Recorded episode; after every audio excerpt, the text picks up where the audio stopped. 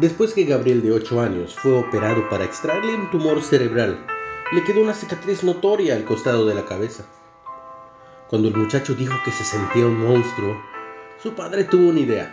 Se hizo un tatuaje al costado de la cabeza, igual a la cicatriz de su hijo, para demostrar cuánto lo amaba. Según el salmista, esta es la clase de amor compasivo que Dios tiene por sus hijos. Velo en Salmo 103, 13. Con una metáfora de la vida humana, David ilustra el amor de Dios. Dice que es tan tierno como el de un buen padre que cuida a sus hijos. Así como un padre humano muestra compasión por sus hijos, del mismo modo Dios, nuestro Padre Celestial, muestra amor, empatía y cuidado hacia los que le temen. Cuando somos débiles y sentimos que no nos aman debido a las cicatrices de la vida, recibamos por fe el amor de nuestro Padre Celestial. Él demostró su amor al enviar a su Hijo a poner su vida por nosotros. Velo en primera de Juan 3:16. Y eso para nuestra salvación.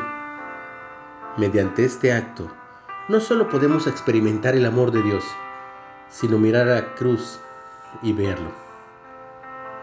¿No te alegra que tengamos un sumo sacerdote que pueda compadecerse de nuestras debilidades? Como dice Hebreos 4:15. Él tiene las cicatrices que lo prueban. Una reflexión de Marvin Williams. ¿Cómo resuelves la brecha entre saber que Dios te ama y experimentar su amor? ¿Cómo te haces sentir que Jesús se identifique con tus heridas?